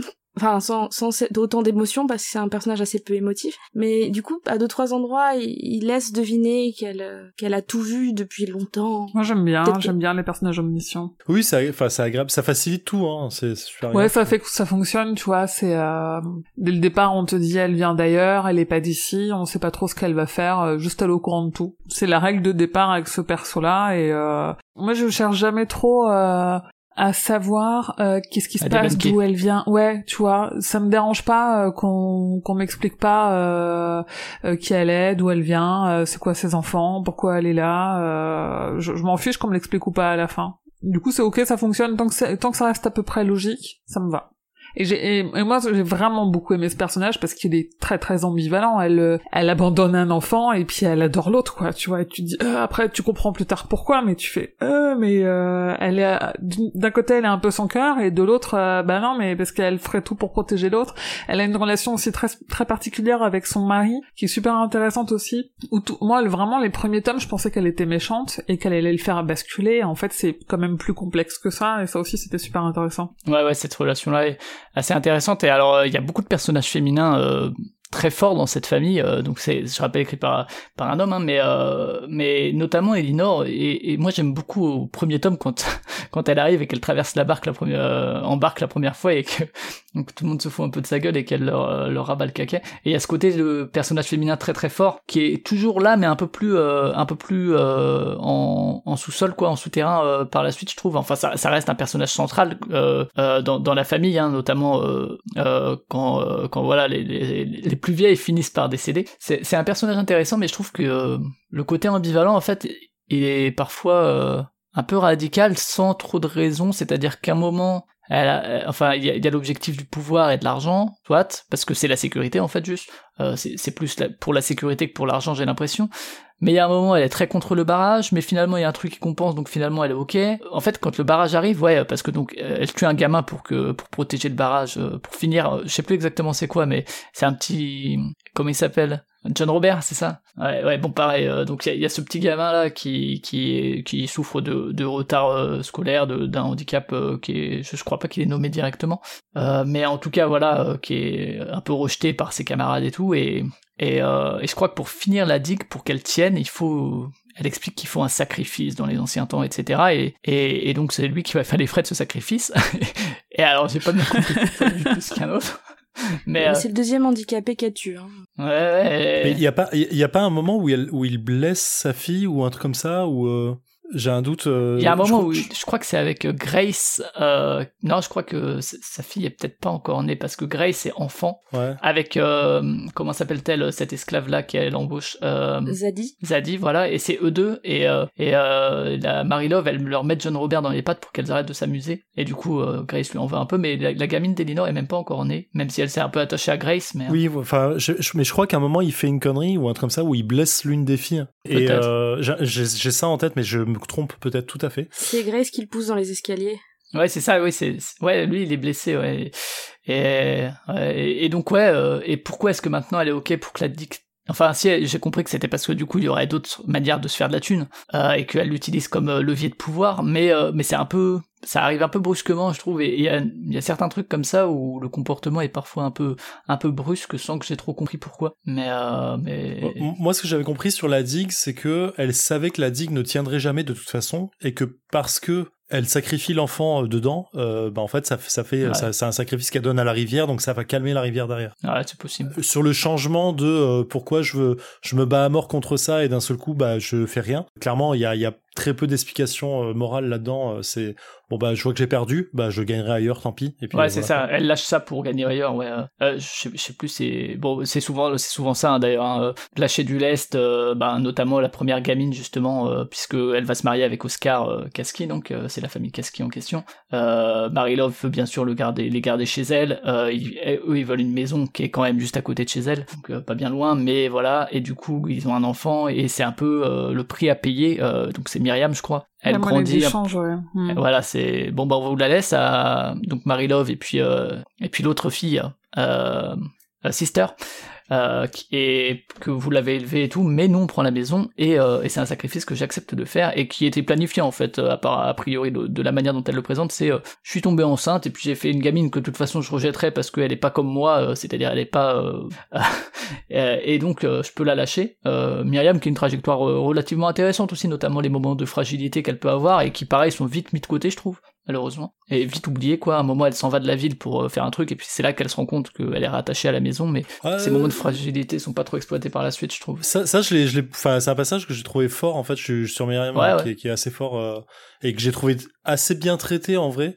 Euh, pour euh, et qui lui fait reprendre un peu du poil de la bête en mode bah je suis toujours seul mais j'ai besoin quand même des gens autour quand bien même je les méprise de ouf parce que sinon oui mais Parce qu'ils sont tous cons, apparemment, quoi. Et, euh, et du, du coup, ouais, euh, peut-être qu'on peut parler de ces histoires d'enfants, justement. Myriam, je, je sais plus, c'est le premier de ces échanges, mais déjà en arrivant, euh, l'histoire de Grace, donc qui va évoluer, qui elle a une, c'est elle dont je parlais euh, plus tôt, que je trouve qu'il y a une trajectoire vachement intéressante et euh, qui notamment euh, euh, est très au- très- aussi très affirmée. Elle aussi euh, a, des relations homosexuelles et tout, et elle revient en fait et finalement elle se elle se retrouve à tomber exactement dans le même truc de recherche de croissance euh, ultime que que les autres, alors que justement elle s'était un peu détachée de ça et elle revient et finalement elle va trouver son truc avec l'autre personnage qui est je sais plus comment elle s'appelle mais j'ai moi aussi j'ai des problèmes avec les noms surtout quand il y en a beaucoup. Euh, et donc euh, elles vont elles vont d'abord prendre une petite maisonnette je ne sais où et finalement ça va devenir une, une entreprise incroyable qui, où ils vont tous avoir des parts de trucs dans, dans, dans le pétrole et tout. Et finalement elle aussi elle va vouloir avoir toujours plus grand alors que alors qu'ils auraient, y aurait pu avoir des personnages qui se contentent de ce qu'ils ont et du plaisir simple de la ruralité tu vois non, c'est pas leur genre. Ah, c'est le cas de. Ah oui, non, ouais. J'allais dire c'est le cas de James, mais en vrai, c'est pas le cas. C'est James? Non, c'est pas bah James. James c'est c'est le, le, le, le petit vieux là le, Le frère. vieux qui veut des enfants chez lui Oui, voilà, c'est ça. Qui Ouais, est ultra chelou, hein, la Chelou, façon dont il hein. le dit. Ah ouais. Mais, euh, effectivement, ce, ce- pour revenir sur les traitements, euh, enfin les, ouais, les, les, les, les sujets abordés qui sont, euh, je trouve, ultra ch- touchy et ultra euh, enfin, bizarres. Ce traitement sur les enfants, c'est que plus d'une fois, effectivement, il y a ce, cette espèce d'échange euh, d'enfants, de trade, de dire, ok, je te donne un gosse et tu me donnes ça en échange, en fait. Et euh, alors, je sais pas si légalement en 1920 ça se faisait aux États-Unis, s'il y avait un truc qui disait, ok, on stoppe dans la main et tu peux, euh, je peux avoir ta voiture pour un gosse. Mais euh, c'est vrai. et le gosse qui dit jamais rien en plus tu Ouais, ouais, bah, de toute façon, ils ont rien à dire. Je pense qu'à l'époque, les gosses, de toute façon, ils avaient rien à dire, quoi qu'il arrive. vois ouais bien mais sûr je sais pas, je- vraiment, c'est une question que je me suis posée quand je lisais le roman en disant, parce qu'à un moment, il y a une, euh, une, une nana, j'ai oublié le nom, j'ai oublié tous les, tous les noms, moi, mais qui est pas, qui fait pas partie de la famille, mais qui a son mari, qui est un mec qui a fait de la prison. Qu- oui, ou Queenie? Oui, Queenie, c'est ça. Et du coup, elle, elle revient, elle a ses deux enfants, euh, elle est prise en charge un peu par la famille casquée, parce que bon, on l'aime bien quand même un petit peu. Et parce que c'était la sœur de Geneviève, là. Aussi ça, la scène de la mort de Ça, Geneviève. ouais, ça, ouais, qui ouais, se fait je- euh, enlever par, par un arbre, tu sais, dans la oui, voiture. dans la là, voiture, et, pire truc. après, il l'enterre et Il tout. y a des très belles morts, hein, quand même. Ouais, ouais. Ouais, très bien pensé, hein. franchement, mise en scène. J'ai envie de voir des films, un film sur ce genre de truc. On a l'impression de voir. euh, Destination finale 2. Oui. Exactement ce que j'allais dire. en tête. Franchement, la, la série Netflix, enfin, je, je sais pas s'ils ont acheté les droits, mais ça, ça pourrait totalement. Mais vas-y, fini, donc, euh, effectivement. Donc, mais, c'est- mais voilà, du coup, alors je sais plus ce qui se passe exactement, mais l'autre il veut une voiture et l'autre il veut garder l'enfant avec lui, James, parce qu'il a plus d'enfant chez lui et qu'il veut le protéger de son père. Sachant et, que c'est euh, c'est un enfant issu d'un viol. Euh, parce Oui, qu'il c'est y, y a ce mec-là qui est revenu, qui a violé euh, Queenie, euh, qui Allez, est ra- rajoutons euh, tout le malsain qu'on peut avoir. euh, et, euh, et qui effectivement reste un peu. Et puis, vas-y, je te laisse finir du coup là-dessus. Et puis oui, que du coup, il lui dit, vas-y, moi, je veux, je veux ton enfant parce que je veux en prendre soin. Et l'autre, il dit, bah, moi, je veux une voiture, ça tombe bien. Ta voiture, elle est bien. Ok, je te change mon, mon enfant contre ta voiture. Et c'est, c'est vraiment top dans la main et c'est, et c'est réglé, quoi. T'as même la mère qui dit, non, tu peux pas. Et bah, si, c'est parfaitement, je crois qu'il dit que c'est parfaitement légal ou un truc comme ça. C'est vraiment the, what the fuck. Et ça, c'est un des trucs qui m'a le plus, c'est un des trucs qui m'a le plus gêné, c'est ce- cette non-valeur de la vie humaine qu'on va retrouver finalement. Alors, non-valeur et valeur parce que en vrai, il fait ça pour le, le bien futur de l'enfant, euh, quand bien même. C'est aussi euh, parce qu'il veut pas être tout seul et qu'il a peur de. oui, il y, a- un côté très très égocentré là-dedans aussi, mais même Myriam qui est échangée euh, contre la maison euh, à Marie Love, on, enfin, on sait tous que l'enfant va être pris en charge, euh, qui va être bien traité, qui va être aimé par la personne. Enfin, il y a un, un aspect un peu bizarre là-dedans, mais il y a le fait qu'on traite euh, des enfants et du coup, je trouve que c'est un non-respect de la de la vie humaine en tant que telle et que du coup qu'on va retrouver tout autour sur le traitement des des, des esclaves, des esclaves, dis esclaves, mais là oui, des, des servants Toute la en fait. famille euh, effectivement de, de Zadie là. Des, des servants, voilà, Zadie, la, la gamine qui est en mode euh, euh, je te donne mon âme, fais ce que tu veux de moi. Il y a, il y a tout, il y a le chauffeur qui est un peu appelé euh, en claquant des doigts tout le temps et qui, quelle que soit l'heure du jour ou la nuit, doit obéir quoi qu'il arrive, qui est très représentatif, je pense, de l'époque et du Et puis il y lieu. a aussi la, la servante de Marie Love qui est l'espèce de sorcière vaudou aussi très là, là aussi Oui, en- bon cuisinière. c'est un traitement des années 80 mais là aussi l'exotisation des personnages noirs euh, euh, dans la littérature euh, de, de ce genre-là euh, voilà les, les sorcières vaudou de la Louisiane euh, c'est aussi à cliché éculé aujourd'hui hein mais euh, Clairement. Et du coup, euh, tout, tout, euh, enfin, ça, et ça se, ça se déverse aussi sur tous les gens, euh, les petites gens euh, de la ville qui, euh, lorsqu'on est en 1929 et plus personne, les usines tournent plus, en fait, eux, ils sont clairement en train de crever de faim. On nous le dit, mais en fait, on s'en fout parce que la famille casquée, elle s'en sort, ou alors eux aussi ont quelques difficultés, les pauvres. je dois aller demander de l'argent à Marie Love. Ouh là là, c'est dur la vie. Et c'est vraiment, enfin, moi, moi, c'est vraiment ce traitement-là qui m'a fait mal, qui me gênait vraiment en fait. J'étais en mode, putain, mais c'est, c'est, horrible en fait. On est vraiment en train de suivre JR de, de, de, de,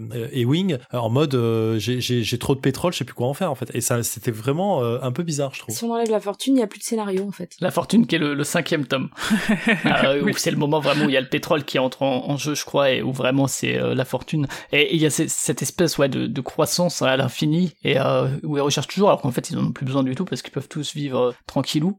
jusqu'à la fin de leur jour, mais où il y a toujours cette envie de, plus. Émilie, toi, je sais pas si, tu veux revenir sur certains trucs qui t'ont marqué, que ce soit sur les enfants, sur euh, sur autre chose, le fantastique, euh, un mélange entre tout ça. Euh, non, non, moi il y avait euh, cet aspect d'absence de fantastique pendant longtemps. Moi, je pensais qu'en fait, on allait jamais plus entendre parler du fait qu'elle est un petit peu amphibie, parce que le tome 2 sert vraiment à installer plein de personnages de la famille. T'as le premier qui a un peu l'épisode pilote qui te survend plein de trucs et qui c'est tout beau et c'est tout cool seguro, ¿eh? Le deuxième, t'as 50 personnages qui débarquent, et moi je déteste ça. Moi quand j'ai euh, quand j'ai lu ça, il y a que 7 personnages, mais vu qu'on a leur version adulte et leur version jeune, j'ai encore aujourd'hui dans mon édition de ça un petit post-it où j'avais noté tel personnage, euh, quand il est jeune c'est un tel, et quand il est adulte il devient ça, pour euh, parce que je retiens pas les prénoms, j'en suis incapable. Et le tome 2, je me suis dit ah putain ça commence comme le Seigneur des Anneaux, en fait je vais pas m'en sortir, je vais abandonner le truc. Il y a plus de fantastique, il y a que des que je connais pas, auxquels je suis pas encore attaché les histoires ne m'intéressent pas parce qu'il n'y a pas de fantastique, moi je voulais lire du fantastique. Et au final, c'est là où aussi je comprends que King est aimé, c'est que euh,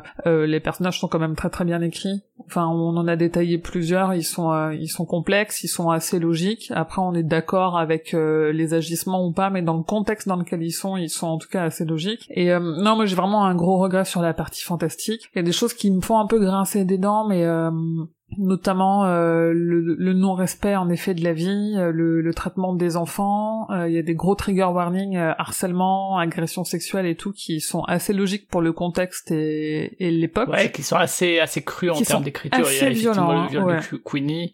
Il y en a un autre aussi au bal du au bal de oui, là. Qui est assez hardcore et que tu vois pas venir. En plus, moi celui-là, je l'ai vraiment pas vu venir. C'est plutôt ouais, c'est plutôt bien écrit. Je en vrai non, j'ai pas j'ai pas de sujet en plus. Il y a si mais je crois que c'est toi qui l'avais relevé en plus euh, sur le Discord, le euh, pas mal de grossophobie quand même un, petit peu sur les sur les derniers tomes, des façons de parler euh, de bah lui il était jeune et tout mince et et elle bah elle était grosse et elle se traînait quoi. Tu fais bah non en fait c'est pas comme ça qu'on dit les choses et c'est revenu plusieurs fois dans le dernier 5 et enfin tome 5 et 6 tu dis ah ouais en fait tu peux tu peux dire ça mais tu pourrais le dire autrement pour pas ouais, sur Queenie notamment sur le personnage de Queenie ou de Sister qui est malade ouais. qui est et là tu dis bon ok c'est peut-être aussi euh, l'auteur et l'époque qui veulent ça mais euh, mais où ça où ça te fait un peu grincer des dents sur la fin quand même. Ouais, une lecture de 2022. Il y a aussi des trucs euh, du, du fantastique. Euh, et je crois que c'est toi qui, qui qui avait qui avait parlé, Emily, sur le Discord, qui était le côté cette chambre bizarre avec cette plaque et ce placard. Ah ouais, cette chambre qui sort de fucking nulle part.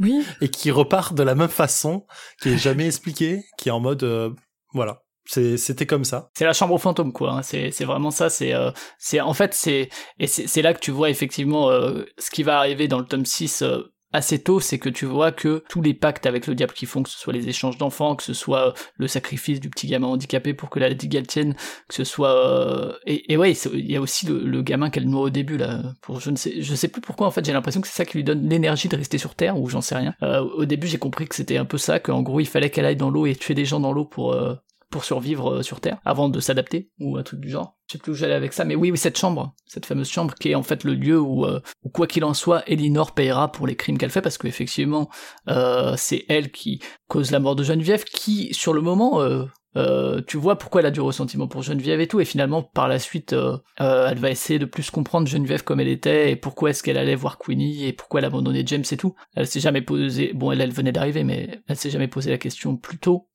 personne n'a jamais essayé de la comprendre en fait du pourquoi elle allait voir Queenie parce qu'elle était avec un mari qui la battait et tout. Euh, et du coup, effectivement, que du coup elle picole et tout quand elle est là parce que parce que voilà, elle, a du mal à vivre sa vie à côté. Et, et du coup, ouais, c'est vrai que c'est un peu le truc des fantômes où euh, quoi qu'il en soit, attention, tu vas finir par le payer et euh, c'est toujours l'épée de Damoclès qui qui traîne au-dessus de toi, Elinor et de tes enfants et, notamment de l'enfant la seule. Enfin, je dirais pas que c'est la seule quand même parce que Myriam elle a de l'affection pour, mais en tout cas, voilà. Que... Et ce qui est ce qui est d'ailleurs étonnant, c'est que elle-même s'en rend pas compte quand elle l'a fait dormir dans cette chambre, quoi. Et, l'ironie de cette chambre, c'est qu'elle a été construite par Marie Love. C'est-à-dire que c'est vraiment Marie Love qui a, qui la déteste depuis le début, qui a créé, en fait, euh, l'arme contre euh, Elinor, finalement. Mais ouais, après, effectivement, bon, là, là encore, c'est assez, assez classique, euh, en termes de, de trajectoire, mais c'est vraiment, moi je sais que c'est trajectoire de rise and fall, quoi, de croissance, croissance, croissance, et où tu sais qu'à un moment ou un autre ça va retomber parce que c'est la trajectoire classique de la famille, euh, des histoires familiales. Bah du coup le sixième tome, en fait, je l'ai un peu lu euh, par-dessus la jambe en me disant je sais où ça va, et effectivement ça y va, allez, bah fini quoi, enfin, et, et, et que les personnages, bah ils vont tous dans la même direction, et j'ai manqué de ce de cette nuance là sur certains personnages sur Grace ou sur Myriam où finalement ils se retrouvent effectivement tous dans le même carcan. Et moi je sais que ça m'a vraiment embêté à partir du cinquième tome où je me suis dit ouais vous faites tous pareil. En fait je sais où vous allez du coup depuis le début du cinquième tome euh, je sais où le fantastique va intervenir. Ok soit. Et je sais que moi j'ai préféré ouais jusqu'au troisième pour le coup les, deux euh, troisième quatrième ça allait. Les, deux derniers moi un peu c'était un peu en pilote automatique entre guillemets. Mais ce qui empêche pas comme tu l'as dit Emily le, le traitement de certains personnages qui sont assez réussis effectivement je trouve parce que euh, je suis le premier aussi à oublier euh, à la fois les noms et les et les caractères en fait. Il y a un peu tout mélangé une semaine passée quoi. Et là j'arrive quand même à me dire ah oui Myriam c'est celle qui est comme ça, il lui est arrivé ça. Elinor bon un peu plus évident mais elle est comme ça. Sister c'était ça. Euh, donc j'arrive un petit peu à, à, retracer tout ça. Et il y a le gamin aussi. Ouais euh, c'est quand même très visuel hein. Moi, je. Ouais, ouais, bah c'est très cinématographique en fait comme écriture. Oui, et c'est là où je refais le lien avec King. Alors on va me dire que je mets du King partout, mais euh, c'est là aussi où ils sont comparés. Un, le traitement des personnages qui sont toujours bien fouillés, et deux, cet aspect où, euh, euh, alors lui, McDowell, il fait pas 50 pages pour te décrire une pièce, ce que King peut avoir tendance à faire, un peu, à être un peu long sur les descriptions, mais euh, où moi j'ai toujours du mal. par exemple, une adaptation, on me dit ah ben est-ce que tel personnage tu l'avais imaginé comme ça? En fait, j'arrive pas à imprimer les descriptions qu'on met, donc je donc des fois j'ai des personnages dans ma tête qui ressemblent pas du tout à ce que l'auteur a écrit et pareil pour les pièces. Et là j'ai pas eu ça. Alors les personnages si c'est toujours un petit peu plus compliqué mais les endroits euh, je vois vraiment les pièces je vois vraiment la digue je vois vraiment comment est le jardin. En plus t'as euh, au début du bouquin t'as un plan de, de la ville. qui évolue de bouquin en bouquin. Ouais donc t'arrives aussi un peu à voir un comment la ville prospère eux comment ils arrivent à intégrer enfin ou en tout cas à occuper un peu plus le territoire parce qu'il y a aussi un petit peu ça et, euh, et de te rendre compte comment les maisons sont mises les unes par rapport aux autres et par rapport à la rivière, ça te permet aussi à bien imaginer quand tu lis, euh, d'avoir... Euh, c'est ce qui fait aussi que tu rentres dedans et que moi, je, pour le coup, je le, je disais tout d'un coup, c'est que j'avais l'impression de me mettre devant un film ou une série et, et de voir défiler devant mes yeux. Ouais, moi je serais très étonné qu'effectivement il n'y ait pas des droits qui soient achetés, qu'il n'y ait pas un truc qui soit fait dans les prochaines années, que ce soit film, mais plutôt peut-être série. Enfin, c'est très très très bien quoi. Pour le coup, ce serait pas un travail d'adaptation extrêmement complexe, je pense. Euh, si on compare par exemple à Sandman là qui va sortir euh, et, et, où pour le coup là il y a, y a tout un truc où faut vraiment retravailler le, truc parce que tu peux pas faire euh, comme l'œuvre originale quoi. Là, un peu comme c'était Fight Club où j'avais été surpris de la fidélité au, roman où vraiment en fait il avait fait que mettre des images sur sur le, truc, mais ça se déroulait quasiment en parallèle de manière très très exacte quoi. Là, t'as juste à, caster et puis à, enfin le travail de scénar et de s'en remettre en cause le, travail des scénaristes ou quoi, mais, euh, mais en tout cas, ça me paraît assez, assez adaptable et euh, suffisamment mm. populaire pour que ça fonctionne. C'est qui vos, vos personnages, euh, je vais pas dire favoris du coup, mais ceux qui, ceux qui vous ont marqué positivement, en tout cas dans, le, dans, le, dans la série? J'aime beaucoup beaucoup la partie, la façon dont elle est traitée, Elinor. J'adore Elinor parce que, en fait, on comprend ses pensées au travers des pensées de sa fille un petit peu quand Frances a dit ah mais moi je pense de cette façon et du coup c'est pour ça que j'exprime pas mes pensées et justement je trouve ça cool qu'on nous fasse apprécier Elinor alors qu'au final elle est elle fait des choses très discutables. L'assassinat de Geneviève est terrible. Et d'ailleurs, il y a même un passage où Elinor elle demande à son mari Oh, tu m'en veux que j'ai assassiné euh, tel personnage? Oh non, mais mais la prochaine fois que tu fais un meurtre, euh, on voit avant, d'accord? Oh, d'accord. c'est mais j'aime bien le fait que, que ce soit un personnage vraiment féminin fort euh, et omniscient aussi. J'aime bien ce côté où elle a toutes les cartes en main et elle les, elle les sort une par une et qu'ils aient réussi à présenter un personnage qui est monstrueux dans sa forme et dans certaines de ses actions et qu'on apprenne à l'apprécier quand même et à se dire oh mais quand même à lui trouver des excuses parfois.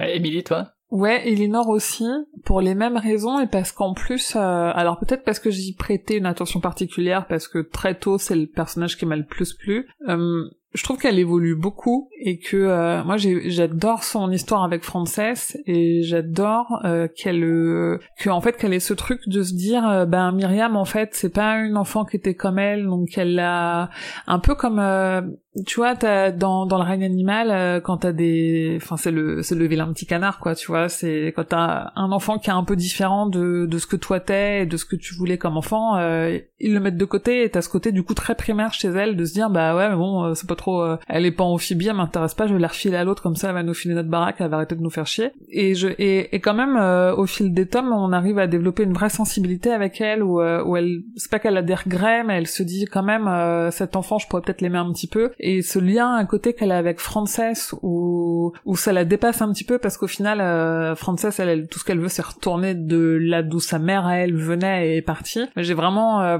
pour tout ce qu'a dit Lexienne et pour toute cette partie là, ce lien avec ses enfants et ce lien un peu chelou avec son mari, euh, c'est le personnage qui m'a le plus marqué positivement. Ouais, ouais, j'ai beaucoup aimé Grace jusqu'à effectivement qu'elle rejoigne les rêves de puissance de, de, de, de ses grands-parents et de ses parents. Jusqu'à son retour, en fait, j'aimais bien le, côté très indépendant euh, et euh, je m'en fous de ce que pensent les gens, euh, je m'en fous un peu de ce que pense la famille. D'ailleurs, la famille s'en fout, ce qui est aussi assez assez étonnant vu l'époque, mais pourquoi pas. C'est James le père donc qui qui s'en contrefou elle des, des relations qu'elle peut avoir quoi. Enfin, lui du moment qu'elle est heureuse, ça lui va parce qu'en fait, il tient tellement à son enfant que juste il, est content quand elle est là. Il y a ça et donc ce, personnage-là, Myriam, qui a, pour ce que tu disais, Zef, le moment où où elle s'en va et où est révélée sa fragilité, même si c'est très fugace malheureusement. Euh, et je sais plus comment il s'appelle le, le gamin de Queenie qui qui finit par revenir là et qui est retrouvé dans un truc de friterie là. Ah ouais, elle le ramène par le col de la chemise, c'est génial. Ah oui, ouais, la scène est très drôle. Danjo. Danjo, non, celui-là c'est celui qui part en Allemagne, je crois. Ah oui, mince, l'autre, ah Malcolm. Lui, il finit en Allemagne. C'est le seul qui finit par euh, Danjo, c'est le seul qui finit par sortir vraiment de la famille et qui finit par trouver son bonheur. il change de pays, il change de continent. Malcolm, ouais, qui revient et qui est le, mec à tout faire, qui est le mec à tout faire de Myriam et qui qui qui est là et qui, tu vois que c'est le mec, euh, enfin, il est, il est rigolo quoi parce que il, sait qu'il a aucun aucune place là-dedans et qu'il il a juste la petite place qu'on veut lui donner qu'il essaie d'occuper. C'est un personnage justement un peu moins qui prend un peu moins de place qui est un peu euh, un peu là et qui est un peu entre les différents puissants euh, Elinor effectivement ouais qui est très bien écrite aussi euh, malgré les les brusques changements par moment, mais dans l'ensemble, ouais, je trouve qu'elle a des, des, relations assez intéressantes aussi euh, avec les différents personnages, avec Oscar aussi justement. Ouais, et, toi du coup, Zef, si tu devais retenir quelques-uns.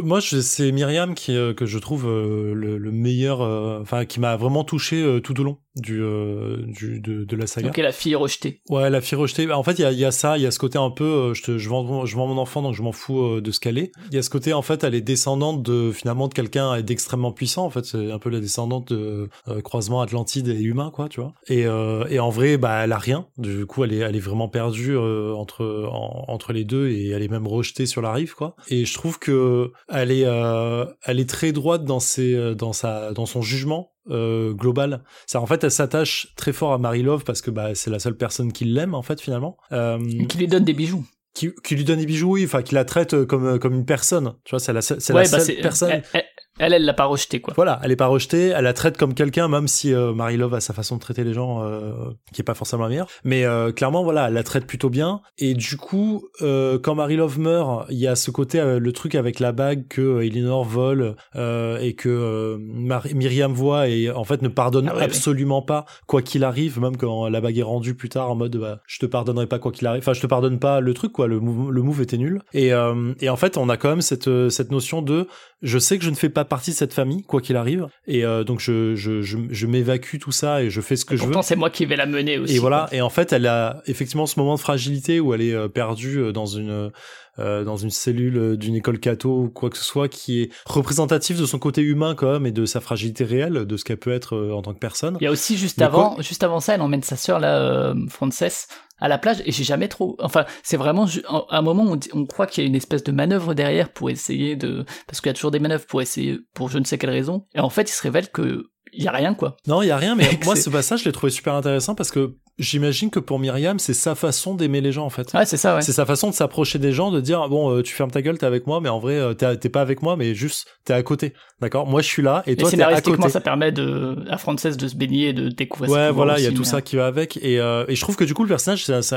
à mon sens, c'est le, le personnage qui est le mieux traité sur ça, quoi. Elle est droite, euh, elle a une évolution qui est complètement cohérente avec le reste du truc, et ce qui est le cas de tous les personnages, hein, quasi, mais pour moi, je, je trouve que c'est assez fort. Et elle a cette force de revenir, de continuer à travailler pour cette famille qui est finalement la sienne, et elle l'accepte euh, telle qu'elle, alors qu'elle a été rejetée. Mais euh, voilà, je vais tout faire pour que vous en sortiez, parce que du coup, vous devrez tout à moi, en fait, c'est moi qui ai fait tout pour vous, qui vous ai rendu riche, qui vous ai rendu la vie fin simple, qui, euh, qui c'est moi qui est plus intelligente, c'est moi qui est plus. Et en fait, je trouve qu'il y a une forme de vengeance euh, long terme qui est euh, absolument délicieuse à lire au fur et à mesure. Et moi, toute la fin où elle prend vraiment tout tout dans les mains en mode ok bah fermez vos gueules, les reportings financiers c'est moi qui vais les regarder, et puis les cartes et les machins du truc du pétrole c'est moi qui vais négocier et machin, et les voyages d'affaires et c'est moi. Et en plus, elle a les personnages féminins forts euh, de l'époque euh, en mode euh, je vais voir les gros Texans qui qui ont de Ouais, et l'argent. puis qui va et dormir avec Malcolm alors qu'ils sont pas ensemble et qui dit bah oui, bah on va, on va pas payer deux chambres. Oui, écoute. voilà, et qui s'en bat les couilles de toutes les conventions. La convention sociale, on s'en bat les couilles, tout ce qu'on veut, c'est de l'argent. Euh, je, je trouve, moi, je, j'ai, vraiment adoré tout ça, en fait. Ce passage avec Myriam, je l'ai trouvé vraiment, c'était du stylé pour moi à lire, je trouve. Eh bah écoutez, est-ce que vous avez un autre truc que vous voulez rajouter sur un thème particulier ou autre euh, qui irait dans cette partie spoil? Non, parce que finalement, on a parlé des trigger warnings, des enfants. Moi, c'est vraiment ce qui m'a choqué. Et d'ailleurs, même dans le livre, il le dit que ça a choqué les habitants de Perdido. J'aime bien des fois ce côté mise en abîme, je sais pas si c'est le bon mot, le bon terme, mais où, où justement les personnages ils font des trucs contestables. Il y a une petite phrase de l'auteur qui dit les habitants de Perdido se posaient la question de pourquoi ils faisaient ça. C'était un petit peu bizarre, genre pour les enfants, ils disent qu'ils euh, les échangent comme n'importe quel plat à gâteau qu'un des foyers aurait en trop et dont l'autre aurait manqué. C'est vraiment une phrase qui m'a genre et je trouve justement qu'il a vachement de recul par rapport à certains trucs qu'il dit justement. Et du coup, je trouve ça rigolo dans ce livre. Voilà, c'est tout ce que j'avais à rajouter. Ça roule Zef, rien à rajouter non plus, sinon d'aller voir euh, ton avis complémentaire dans le contrecast. je vous invite pas forcément à avoir mon avis complémentaire le contrecast, mais je vous invite à aller voir le contrecast où je parle de la tour sombre, parce que pour le coup, là, il y a plein de choses à dire, et je pourrais en parler encore longtemps, je pense. Lisez La Tour Sombre et lisez, enfin, lisez Blackwater et après lisez La Tour Sombre et vous pourrez comparer. eh ben on va s'arrêter là-dessus. Du coup, merci à tous les trois euh, de m'avoir accompagné sur Blackwater euh, pour, euh, pour cet épisode de Multimorphose. Donc Blackwater, un livre de, de Michael McDowell édité chez Monsieur Toussaint Louverture. Euh, donc le très bel objet, on l'a redit. Si vous le trouvez dans une boîte à livres, prenez-le. De ouf. ça passerait, ça partirait très vite à mon avis. Multimorphose, donc je le rappelle, c'est un podcast créé par Fanny Cohen Moreau. Euh, c'est un podcast. euh, le prochain épisode aura un sujet différent, peut-être même une forme totalement différente. Euh, et si vous voulez proposer un épisode de podcast, que vous avez une idée mais que vous voulez pas en faire un podcast, vous pouvez contacter Fanny sur Twitter, je pense facilement, ou le compte Multimorphose qui doit avoir ses DM ouverts également. Encore merci de nous avoir écoutés. Je vous fais pas le, le petit truc de, des étoiles et tout, vous connaissez. Merci encore tous les trois. Je vous souhaite une Merci bonne soirée. Merci. Ciao. Salut. Bye.